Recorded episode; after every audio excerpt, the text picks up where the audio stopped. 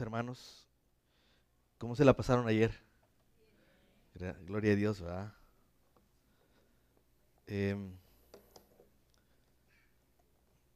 yo no sé si escogí un mal texto, porque, pues evidentemente las despedidas no son algo que siempre nos agrada, ¿no? No es fácil y, y de repente es, es difícil, simple y sencillamente es difícil. Y yo creo que es muy diferente para el que se va que para el que se queda, ¿no? Eh, hermanos, vamos a extrañar y, y, nos ha dado tanto gusto tenerlos en medio de nosotros. Y queremos decirles que hemos sido muy bendecidos por su presencia, por su amor, por su palabra, que han sido fieles en traer la palabra de Dios. Pero estamos seguros que al menos, yo no sé si nos vamos a encontrar en este mundo, pero algo seguro nos vamos a encontrar en Cristo cuando Él vuelva por su pueblo. Entonces, este, a menos que no seamos salvos, ¿verdad, hermanos? Entonces, este, ahí sí, yo creo que no nos vamos a poder encontrar. Pero, este, quería simplemente mencionar esta parte, ¿no? Somos, somos un tiempo muy, de mucha bendición estoy seguro que el Señor va a permitir en otro momento, o no sabemos, o sea, no sabemos lo que va a pasar. Entonces, no sabíamos que este año iba a iniciar así, ¿no? No sabíamos que este año iba a terminar así tampoco. Y no sabemos el próximo año qué es lo que va a pasar, ¿no? Pero sea que estemos o no estemos, sea como sea, toda la gloria sea para Cristo, ¿no? Ok. Eh, y es precisamente algo de eso que quiero yo hablar esta, esta tarde. Y antes de poder comenzar, bueno, primero es mencionar, vamos a ir a Primera de Samuel, capítulo 4. Y aunque vamos a estar viendo varios versículos que están eh, en, varias partes de, Primera de Samuel, no todo el libro, evidentemente, pero alrededor al menos del texto que vamos a estar estudiando, eh, quisiera enfocarme en algo que sucedió allí en, el capítulo 4, en el versículo 19 al 21, al 22. ¿Sale? Vamos a orar primero. Bendito Padre, gracias te damos porque tú eres exaltado, tú eres glorificado en medio de tu pueblo.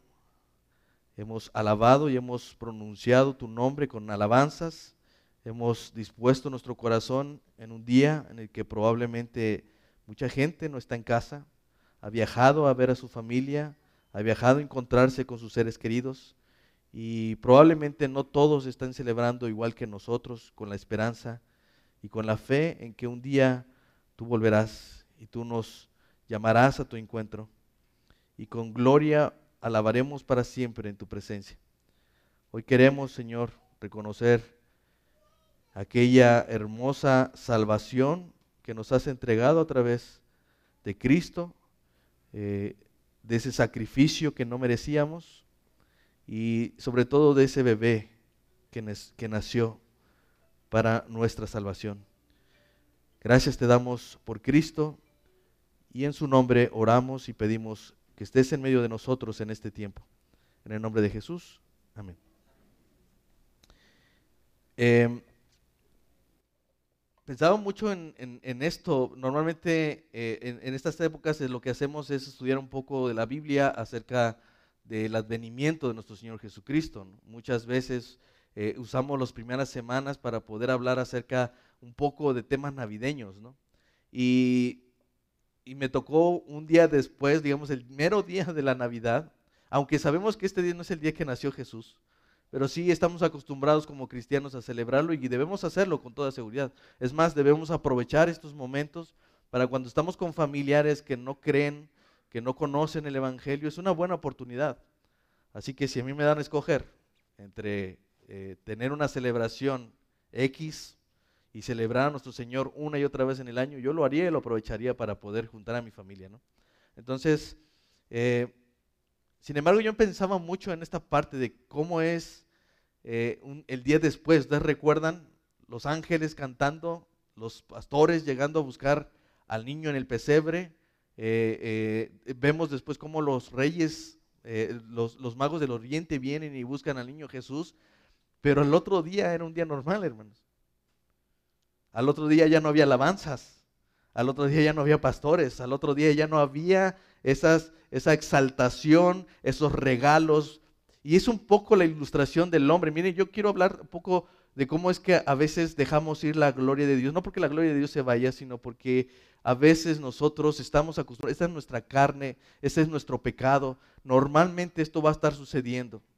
Lo, que somos, eh, eh, el, el, hombre es un hombre de fechas, les agrada celebrar el 24, el 25, les agrada celebrar el 31, el primero de diciembre, les agrada celebrar el cumpleaños, Semana Santa, épocas, fechas muy específicas, pero después de esto Parece ser que es el mismo de siempre.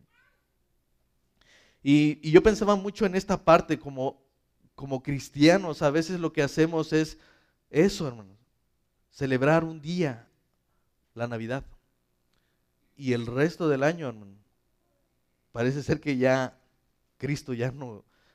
hacemos un, de, esto un ritual o una, una celebración. Es más, probablemente muchos de nosotros el día de ayer estábamos más preocupados por los últimos detalles de la, de la cena, eh, en preparar la cena, los últimos detalles ah, de los regalos que hoy iban a tener nuestros hijos, pero no sé si alguno de ustedes se dedicó a poder mencionarles la razón por la que estábamos allí, a nuestros hijos, a nuestras familias.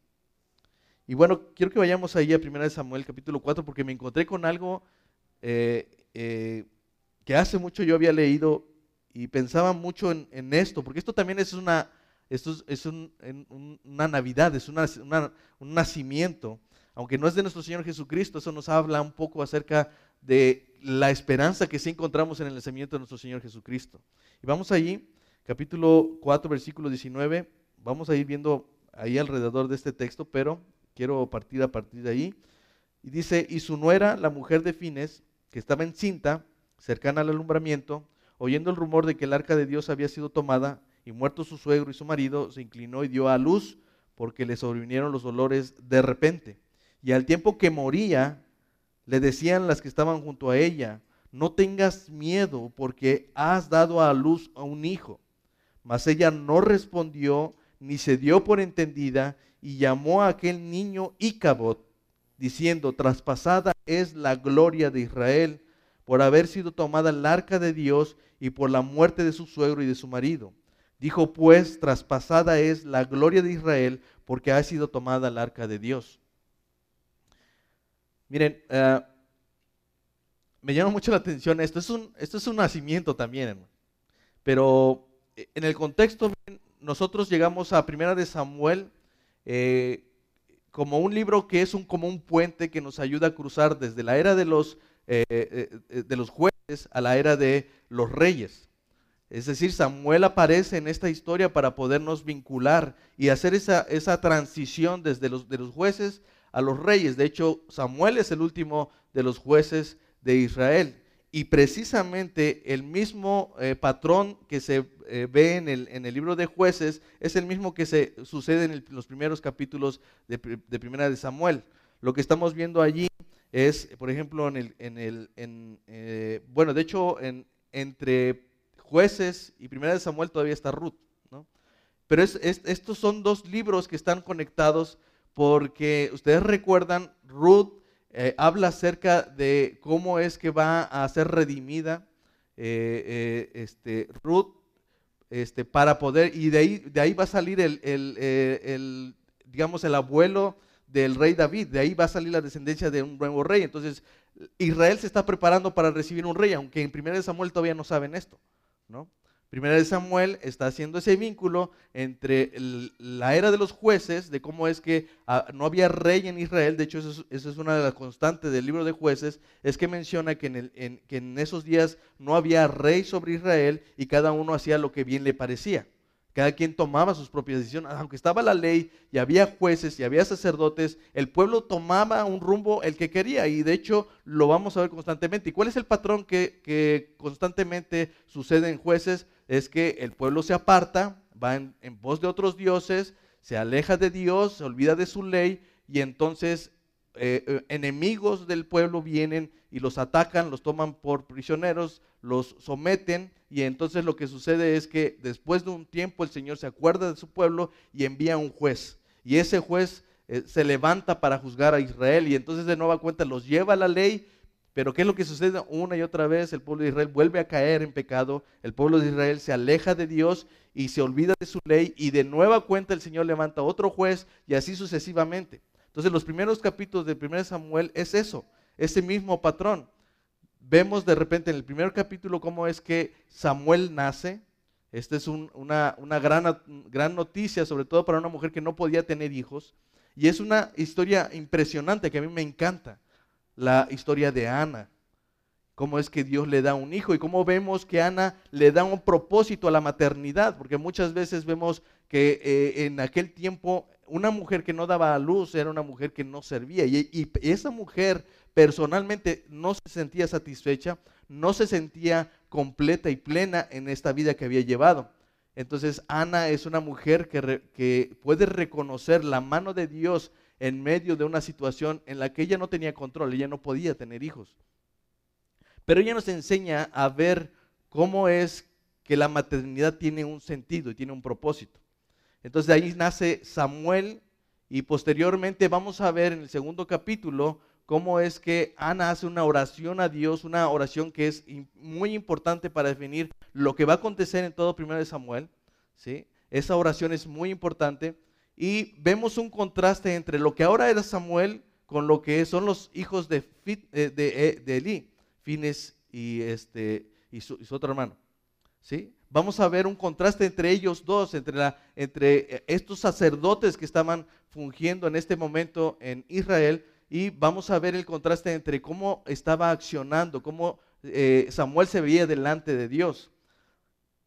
De ahí vamos a ver cómo es que en el capítulo 2 también vamos, a ver ese contraste y en el capítulo 3 nosotros vamos a encontrarnos con que eh, el llamado de Samuel, Samuel era muy joven, pero empezaba a ver el pueblo de Israel que Dios estaba hablando a través de Samuel. Esto es muy importante porque el capítulo 4 comienza con la humillación de Israel.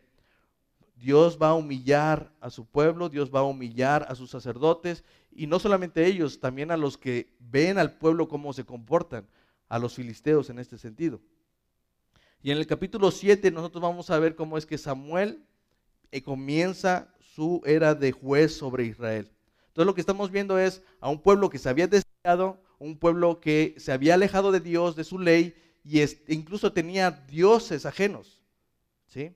Aunque servían a Dios, tenían el, tabernáculo, tenían su templo, ellos seguían adorando a otros dioses, incluyendo al Dios de los ejércitos.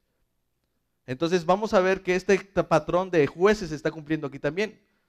El pueblo se ha ido, el pueblo ha olvidado la ley de Dios y entonces Dios levanta un juez para que juzgue a Israel, y ese era Samuel. ¿Sí? En medio de ese, digamos, los primeros dos capítulos, los primeros tres capítulos, vamos a ver cómo nace ese juez y cómo es que este juez va a hacer ese vínculo entre los jueces y los reyes. Y, pero ahí hay un paréntesis, hermano. Porque hasta el capítulo 7, Dios o, la carta presenta a Samuel como el juez de Israel. Pero ahí hay un paréntesis y entre este paréntesis está la humillación de Israel. Entonces, lo que vemos ahí es algo importante, hermano. A mí me llama mucho la atención porque aquí está hablando de un nacimiento, porque esto está sucediendo, algo está sucediendo aquí en Israel. Acaba de nacer un bebé y, ¿cuántos no se alegran por el nacimiento de bebé? Hace poco nos eh, eh, enteramos que nació el hijo de Roy, ¿no? Y siempre es una alegría conocer que ha nacido un bebé, que ha nacido un nuevo miembro de la casa, un nuevo miembro en la iglesia. Eso es algo bueno, hermano. Pero parecía ser que para este bebé las circunstancias y el momento en que había nacido no era el mejor. No había nacido en el mejor momento. Y miren, miren lo que pasa allí. Dice que Elí tenía una nuera que era esposa de Fines y ella estaba encinta. Todavía no era el momento de dar a luz. Pero en el momento que se enteraron de que su suegro había muerto, que su esposo había muerto y el arca había sido tomada, ella dio de repente a luz. Y dice que ahí, que las que estaban junto a ella, eh, ella estaba a punto de morir. Es decir, una vez que naciera el bebé, ella iba a morir. ¿Y qué es lo que sucede? Es que ella a ella le dicen, bueno, no tengas temor porque tú vas a dar a luz un hijo. Y posteriormente de esto ella simplemente hace una alusión y le quiere dar un nombre a su hijo pues ella no pone atención a lo que le está diciendo y simplemente dice, él se llamará Icabot. ¿Sí? Yo no sé cuántos de ustedes saben qué significa su nombre. Yo no sé si alguien de ustedes escogió su nombre. Y miren, al final este niño no se vuelve a mencionar en la, escritura. El punto no es el bebé. El punto es lo que estaba sucediendo y por qué le llamó Icabod.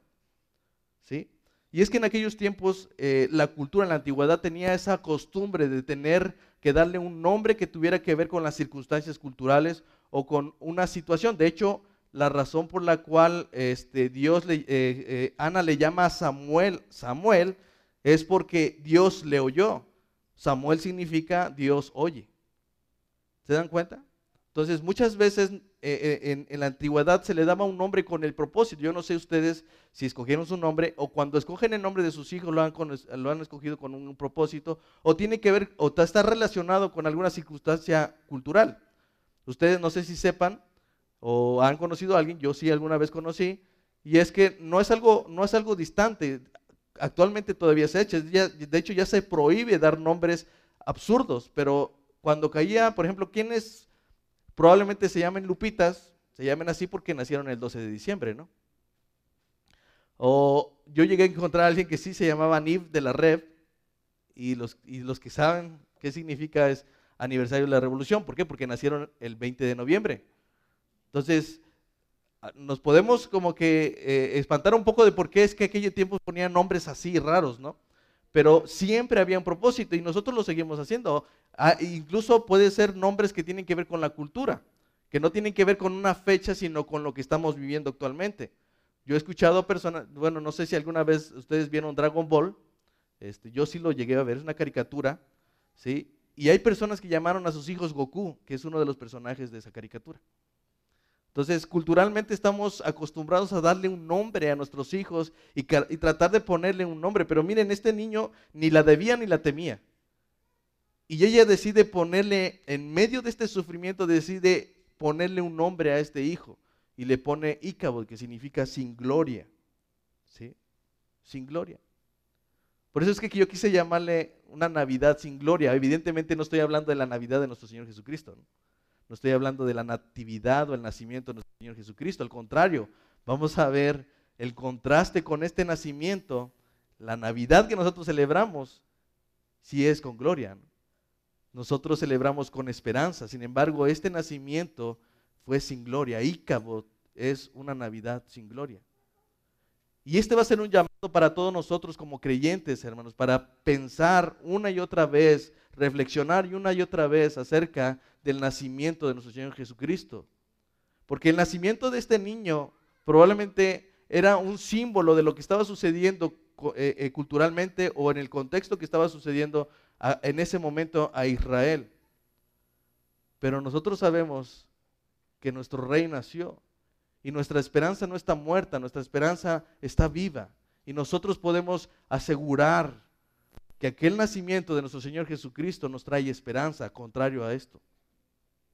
Ahora, nosotros debemos preguntar por qué le llamó Icabod. Ella dice, eh, eh, dice ahí que desde la experiencia de, la nuera de Eli, porque ni siquiera dice su nombre, la gloria de Dios se había ido porque el hecho de que el arca se había retirado del lugar, lo habían exiliado, lo habían tomado como presa. Ahí dice en el, texto, tras, eh, mas ella no respondió, sino que le llamó al niño Icabod diciendo, traspasada es la gloria de Israel. ¿Por qué? Porque por haber sido tomada el arca de Dios y por la muerte de su suegro, evidentemente. Pero quiero que noten que la razón principal por la que ella estaba así y le llama así es porque la, ah, el arca había sido tomada. ¿Sí? Ahora, ¿qué estaba sucediendo, hermano? Desde el capítulo 4, en el, en el versículo 1, vamos a encontrar que el pueblo de Israel se encuentra con los filisteos. Este no era un tema nuevo. Israel estaba en constante pleito con los filisteos. ¿Y qué es lo que sucede? Que en ese, en, ese versículo 1 menciona que los filisteos tenían una guerra contra Israel y en esa guerra murieron, perdió Israel y murieron eh, cuatro mil personas a pie. ¿Y qué es lo que sucede? Inmediatamente ellos dicen, bueno, ¿qué es lo que pasó? ¿Por qué hemos, hemos perdido tantos hombres? ¿Por qué perdimos la, la batalla frente a los filisteos? Entonces ellos tratan de resolver esto y, de hecho subrayen esa pregunta porque es muy importante, hermano. Ellos preguntan por qué razón hemos perdido delante de los filisteos. Y entonces ellos buscan una respuesta entre ellos mismos y resuelven mandar a traer el arca. Esta mujer ama a su hijo Icabod porque había una guerra y en esa guerra perdieron los israelitas. Y como no, no, no, entendían por qué habían perdido, mandaron a traer el arca. Ellos quisieron traer el arca de Dios porque ellos decían, si Dios está con nosotros, Él nos hará ganar frente a nuestros enemigos. Entonces, ¿qué es lo que sucede? Mandan a traer el arca y vuelven a, entrar en guerra. ¿Y qué es lo que sucede? Algo, algo parecido a lo, que, a lo que sucedió cuando iban frente a Jericó ellos empiezan, a entrar en el arca y empiezan a gritar de alegría, ellos empiezan a exaltarse demasiado y entonces ellos creen que van a ganar ahora la guerra, pero ¿qué es lo que dice la escritura? Que al contrario, los filisteos dijeron, miren, vamos a comportarnos como hombres porque parece ser que Dios ha llegado en medio del campamento de los israelitas. Escuchaban las voces, el estruendo, y ellos pensaban, los israelitas pensaban que si el arca estuviera con ellos, ellos iban a ganar. Pero los filisteos dijeron, vamos a armarnos de valor y nosotros no vamos a permitir servirles a estos hombres. Así que cada uno de nosotros compórtese como hombre y vayamos a la batalla y ganemos. ¿Y qué es lo que sucedió? Israel volvió a perder. En ese momento murieron más de 30 mil personas. 30 mil personas. Y miren, una de las cosas que debemos notar es que el pueblo de Israel estaba tomando, estaba pasando por una circunstancia Recuerden, hermano, ellos estaban viviendo en idolatría. ¿Y qué es lo que pasó? Que cuando ellos vieron eh, eh, que estaban perdiendo, ellos dijeron, bueno, pues traigamos el arca. ¿Y por qué lo hacían así, hermanos?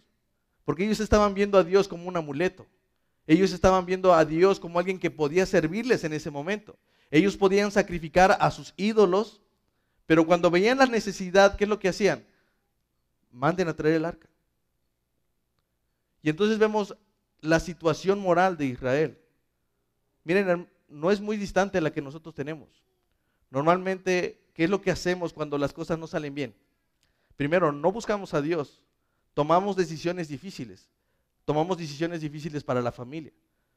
Y cuando vemos que no salen bien, entonces decimos, bueno, traigamos a Dios, vayamos a buscar a Dios, pero cuando lo buscamos no lo estamos haciendo por la necesidad de saber la sabiduría para saber qué debo de hacer, sino para que el Señor me resuelva las cosas. Y es que a veces vemos a Dios como si fuera un amuleto o como si fuera un, un, genio de la lámpara que simplemente tengo que frotarle y Él va a conceder mis deseos, simplemente porque yo voy y lo busco, porque vengo a la iglesia, porque tengo una Biblia en la casa, por no sé por qué tantas razones podemos decir que queremos buscar a Dios. Y a veces traemos a Dios simplemente en los momentos difíciles.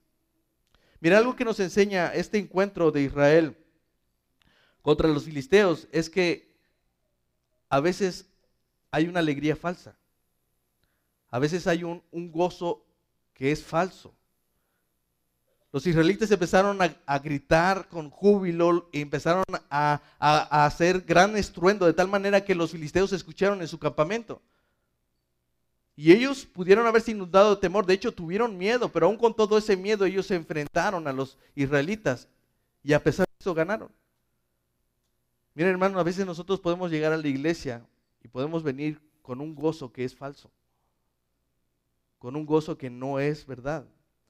Miren, algo que me llama la atención de, de Elí es que concluye que él sirvió en el templo por 40 años. Pero también viene una palabra en primera de Samuel hacia Elí de que iba a ser desolada su casa. De hecho, Dios le avisa que en el mismo día sus dos hijos iban a morir, que eso fue lo que sucedió. Cuando llevaron el arca, ¿quién, quién llevó el arca? ¿Lo llevó Elí? No, lo llevaron sus dos hijos. Ni siquiera Elí tuvo la fortaleza de decirle, hijos, no pueden llevarse el arca. Ellos hicieron lo que quisieron, se llevaron el arca, los llevaron al campamento y los dos murieron ese mismo día. Cuando la noticia viene a Elí, dice que era un hombre ya viejo que ya no podía ver, y debido a su peso, cuando recibió la noticia, dice que cae de espaldas y se desnuca. Entonces, a veces, hermanos, a mí me llama mucho la atención cómo es que Elí sirvió por 40 años en medio de un pueblo. Y miren, hay muchas cosas que pudiéramos estar haciendo. Yo no sé cuántas personas hay aquí, que llevan años siendo cristianos, o que llevan años sirviendo en un ministerio, o que llevan años eh, viniendo a la iglesia. Y quizás sean 40 años donde Dios ha estado ausente. Y que de repente cuando vemos que las cosas no funcionan, entonces llamamos a Dios como si fuera un amuleto para que nos restaure y para que nos ayude a resolver las cosas. Entonces ese es el contexto que está sucediendo allí, hermano.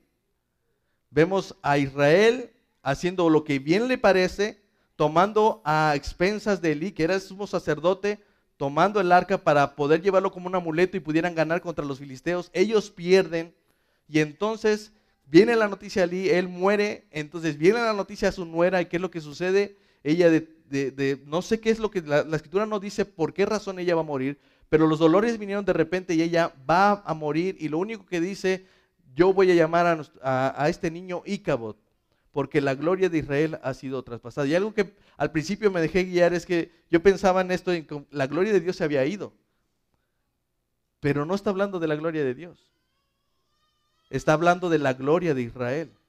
Y miren, la gloria es, de hecho, la palabra es cabot.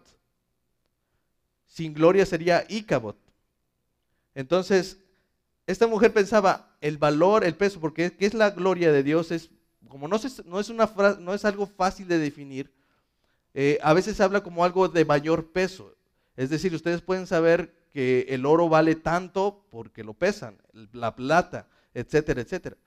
Entonces la gloria es algo que tiene que ver con el peso, con el valor.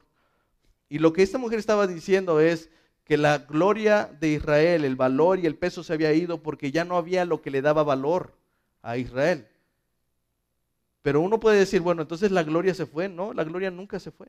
La gloria de Dios nunca se fue. Se fue la gloria de Israel. Se fue su vanagloria. Se fue su propio valor, el valor que ellos tenían como Israel. Entonces, ese es el contexto, hermano. Esta mujer está dando a luz, va a morir y lo único que dice, este niño se llamará Icabod, que significa sin gloria. Mira, hermanos, una de las cosas que quiero que reflexionemos es que nosotros como cristianos necesitamos mirar en dónde está nuestra la gloria de Dios en dónde hemos puesto el valor de Dios en nuestras vidas.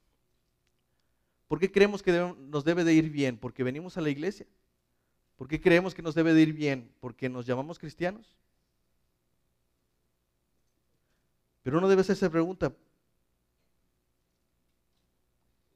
Miren, uno de, los problemas eh, del pecado tiene que ver con la gloria de Dios. El, problema más grande del pecado no es solamente el pecado, es que atentamos directamente con la gloria de Dios.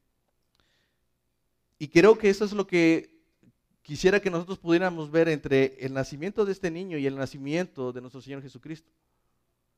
Este niño no, no la debía ni la temía y no tenía por qué llamarse así. Sin embargo, él le llama Icabod, le llama sin gloria. ¿Por qué? Porque este niño había nacido en un momento donde la gloria de Dios ya no estaba, según ella. Pero eso no es así, porque si ustedes se ven en el capítulo 5, nosotros vamos a ver que el arca que había sido sustraída se llevó delante en el templo de Dagón. ¿Y qué es lo que sucedió? Eh, al otro día, eh, la imagen de este, de este ídolo cayó postrado o estaba postrado delante del arca de Dios. Después lo volvieron a levantar y al siguiente día, ¿qué es lo que sucedió? Encontraron a otra vez la imagen postrada con la cabeza y las manos cortadas. La gloria de Dios no se había ido lo que se había ido es la voluntad de Dios en medio de su pueblo.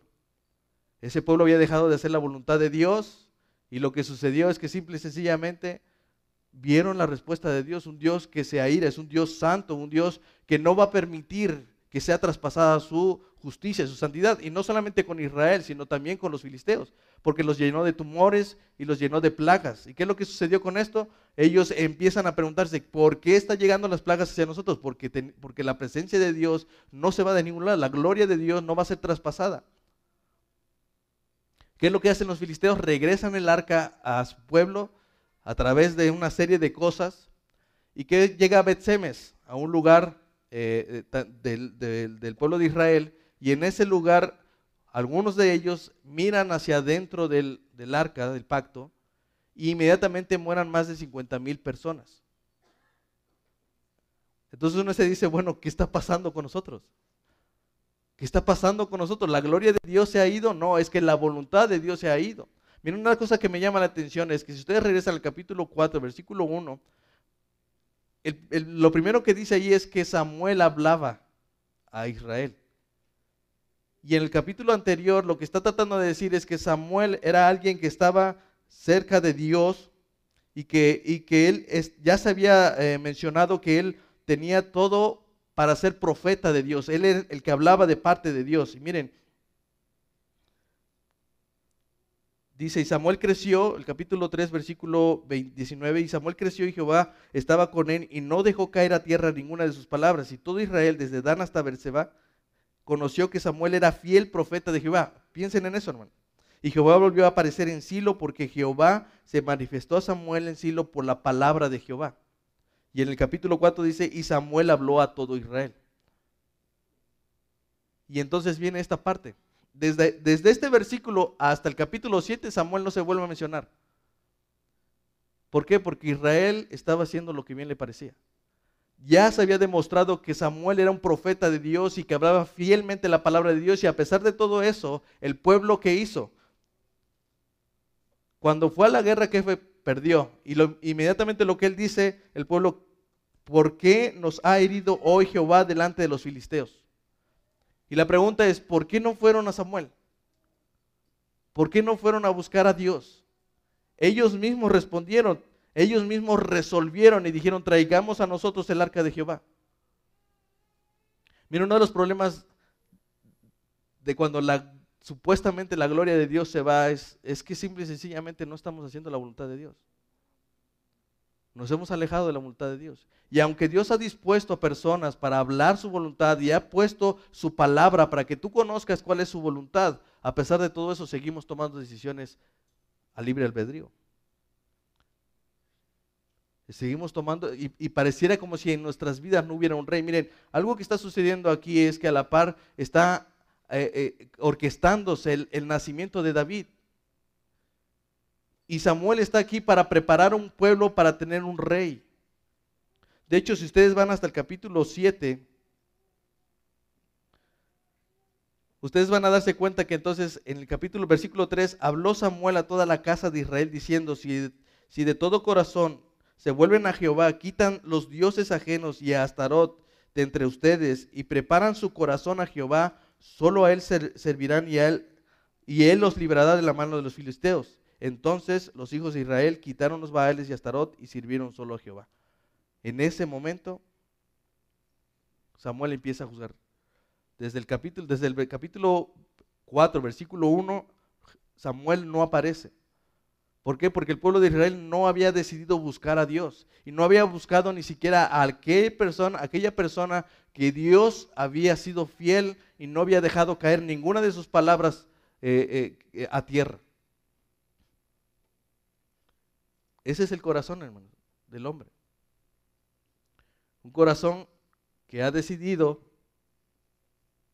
seguir su, propia gloria y no la gloria de Dios ha decidido hacer su propia voluntad y no la voluntad de Dios. Y me hace pensar en aquel texto de Romanos 3, 22, porque no hay diferencia por cuantos todos pecaron y están destituidos de la gloria de Dios. No es solo tu pecado, sino tu deseo de ir contra la voluntad de Dios, sino tu deseo de hacer tu propia voluntad. Hermanos, o es tu gloria o es la gloria de Dios. No podemos nosotros llegar y decir, que Jesús es nuestro Señor y, venir aquí y cantar y alabar, Jesús es el Señor, y el lunes empezar a cantar, pero yo sigo siendo el rey. Debemos pensar, hermanos, mire, a veces nosotros oramos al Señor y decimos, Padre nuestro, pero el resto de la semana seguimos siendo como huérfanos.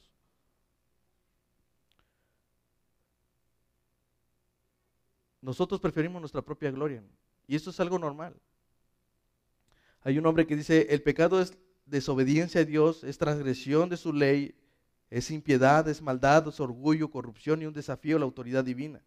Es una declaración arrogante de independencia, es cambiar a Dios por algo creado, es tomar la adoración, la lealtad, la confianza y la honra que debemos a Dios para ofrecerlas a otras cosas o personas. Es preferir algo antes que a Dios. Es el, en el centro de todo pecado, sea cual sea, hay un desprecio al Creador y una profunda indiferencia hacia su gloria. El pecado es un crimen porque atenta contra la gloria de Dios. Ese es el problema, hermano. Que profesando ser sabios nos hicimos necios y cambiamos la gloria de Dios incorruptible a semejanza de hombre a, a una imagen de hombre, de aves, de cuadrúpedos, de reptiles, de todo ser creado. El problema, hermano, es que nuestra gloria no nos lleva a ningún lado. Quizás en nosotros es necesario que para poder encontrarnos con el nacimiento de nuestro Señor Jesucristo y poner nuestra esperanza en Él, primero tendremos que dejar que se vaya nuestra gloria, nuestra propia gloria. Hacer de nuestra vida un ícabot. Dejar nuestra propia gloria para que la gloria de Dios venga a nosotros. Mira algo que le dice allí las parteras a la mujer, dice, al tiempo que moría le decían al que estaba junto, no tengas temor porque has dado a luz un hijo. ¿Por qué le dice esto, hermano?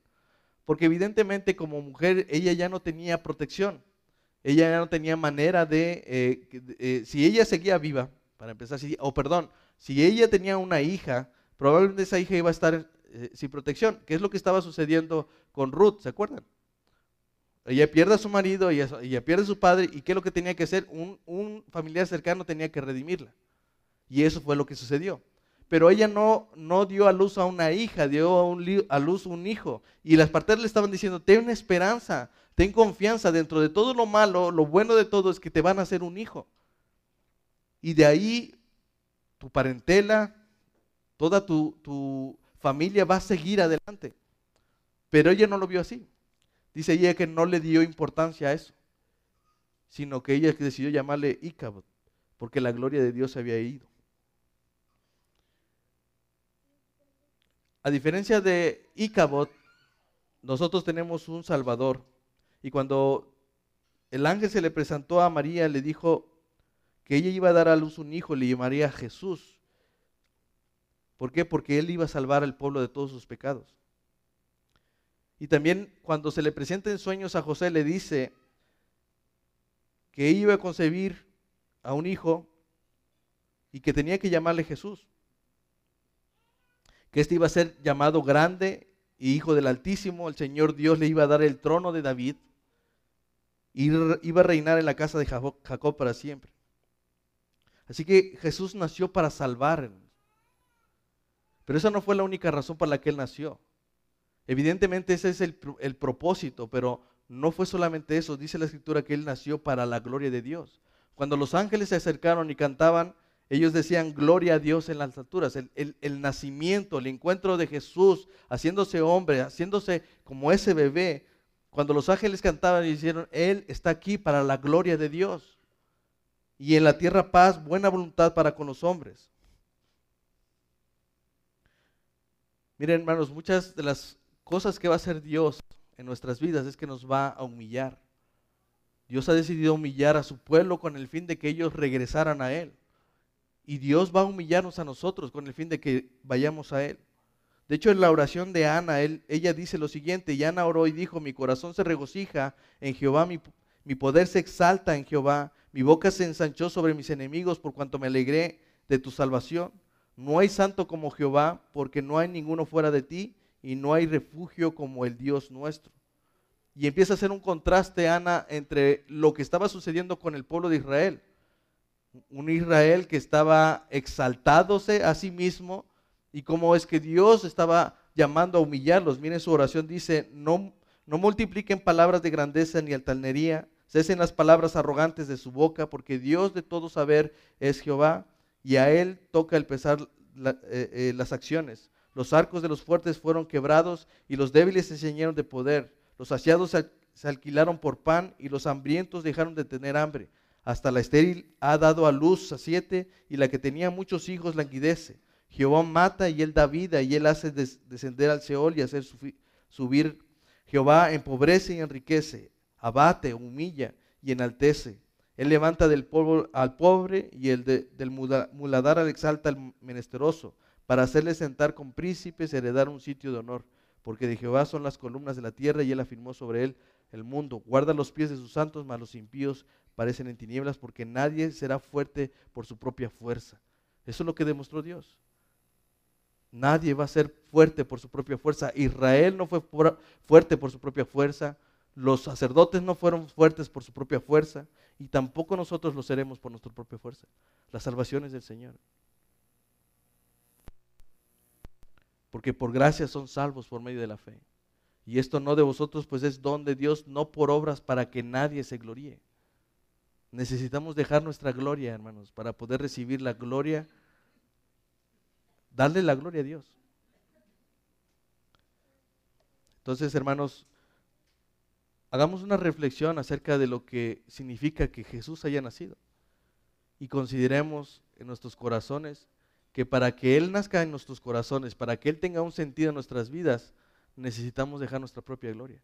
Necesitamos dejar a, un lado nuestra, nuestra propia voluntad. Mira, lo que le sucedía a Israel no fue algo de la noche a la mañana, no es que simplemente hoy se fueron a la guerra y perdieron. Lo que ellos estaban viviendo era un cúmulo de cosas que habían hecho o habían dejado desde hace mucho, desde hace mucho tiempo. Lo que ellos estaban viviendo simplemente era la consecuencia de dejar la voluntad de Dios y de, poner su propia gloria por encima de la gloria de Dios. Miren hermanos, un edificio no cae de la noche a la mañana. Todo empieza con una pequeña grieta o con malos fundamentos. Cuando las cosas no están bien, de repente nada va a suceder, hermanos. Muchos de nuestros problemas no comenzaron el día en que vimos el acta de divorcio o cuando nos embargaron la casa o intentaron embargarla, o cuando llegaste al quirófano, no, fue ese el día en el que empezaron tus problemas, hermano. Probablemente empezó hace mucho tiempo cuando dejaste de hacer la voluntad de Dios. Cuando comenzaste o decidiste seguir tu propia gloria que la gloria de Dios. Mira, algo que nos enseña Jonás es que no importa lo cercano que sea el viaje a la voluntad de Dios, el hombre siempre estará dispuesto a viajar muchos kilómetros más alejado de su voluntad. Miren, Jonás nos enseña cada vez que nosotros desobedecemos, nuestro viaje termina siendo el doble, hermano. El doble. ¿Por qué razón Jonás no quiso hacer la voluntad? Porque le parecía ser más su voluntad y seguir su propia gloria. Pero si ustedes se dan cuenta, hermanos, eh, la distancia de Nínive era más corto que el viaje desde Tarsis. Era más o menos unos cuatro mil kilómetros de distancia más lejos de la voluntad de Dios. Ustedes saben la historia, hermanos. Jonás termina llegando a Nínive de todas formas. Y lo que iba a ser cosa de mediodía terminó siendo un viaje de tres días. Así que nosotros no podemos cantar a Jesús un día que Él es el Señor y al otro decir que nosotros seguimos siendo el rey. El pueblo de Israel estaba siendo preparado para recibir un rey. Y nosotros debemos entender, hermano, que para poder recibir ese rey necesitamos dejar aparte nuestra gloria y dedicarnos a Él. En ese sentido, Dios nos envía siempre y nos llama a, a dejar a un lado nuestro orgullo y poner la gloria de Dios en nuestra vida. Así que dice Jesús, mencionaron muchas parábolas acerca de cómo es que uno debía de humillarse a sí mismo y a dejar a un lado nuestra propia voluntad para seguir la voluntad de Dios. Y algunos, como dice en Lucas capítulo 18, eh, cuando veía que menospreciaban a otros, Él les dijo una parábola donde dos hombres subieron al tiempo a orar y qué es lo que sucede, uno oraba diciendo, gracias Señor, porque yo no soy como este eh, publicano, y el otro oraba desde, desde, desde sí mismo y no se quería acercar, simplemente decía, Señor, se propicio a mí, pecador. Y él termina diciendo, porque cualquiera que se enaltece será humillado y el que se humilla será enaltecido. Así que, hermanos, el llamado es que nosotros dejemos nuestra propia gloria y vayamos a la gloria de Dios y que veamos esa que Jesús mismo nació para ese, con ese propósito, para que nosotros aprendamos a darle gloria a nuestro Señor Jesucristo y eso es a través de nuestra propia humillación. O una de dos, o nosotros nos humillamos o el Señor nos humilla. Pero si somos sus hijos, nos va a llevar a su gloria a través de su humillación. Si lo hizo con el pueblo de Israel, también lo puede hacer con nosotros. Así que pensemos en esto, hermanos. Recordemos lo que dice Santiago. Dios resiste a los soberbios y da gracia a los humildes. Y lo hace a través de la fe por nuestro Señor Jesucristo.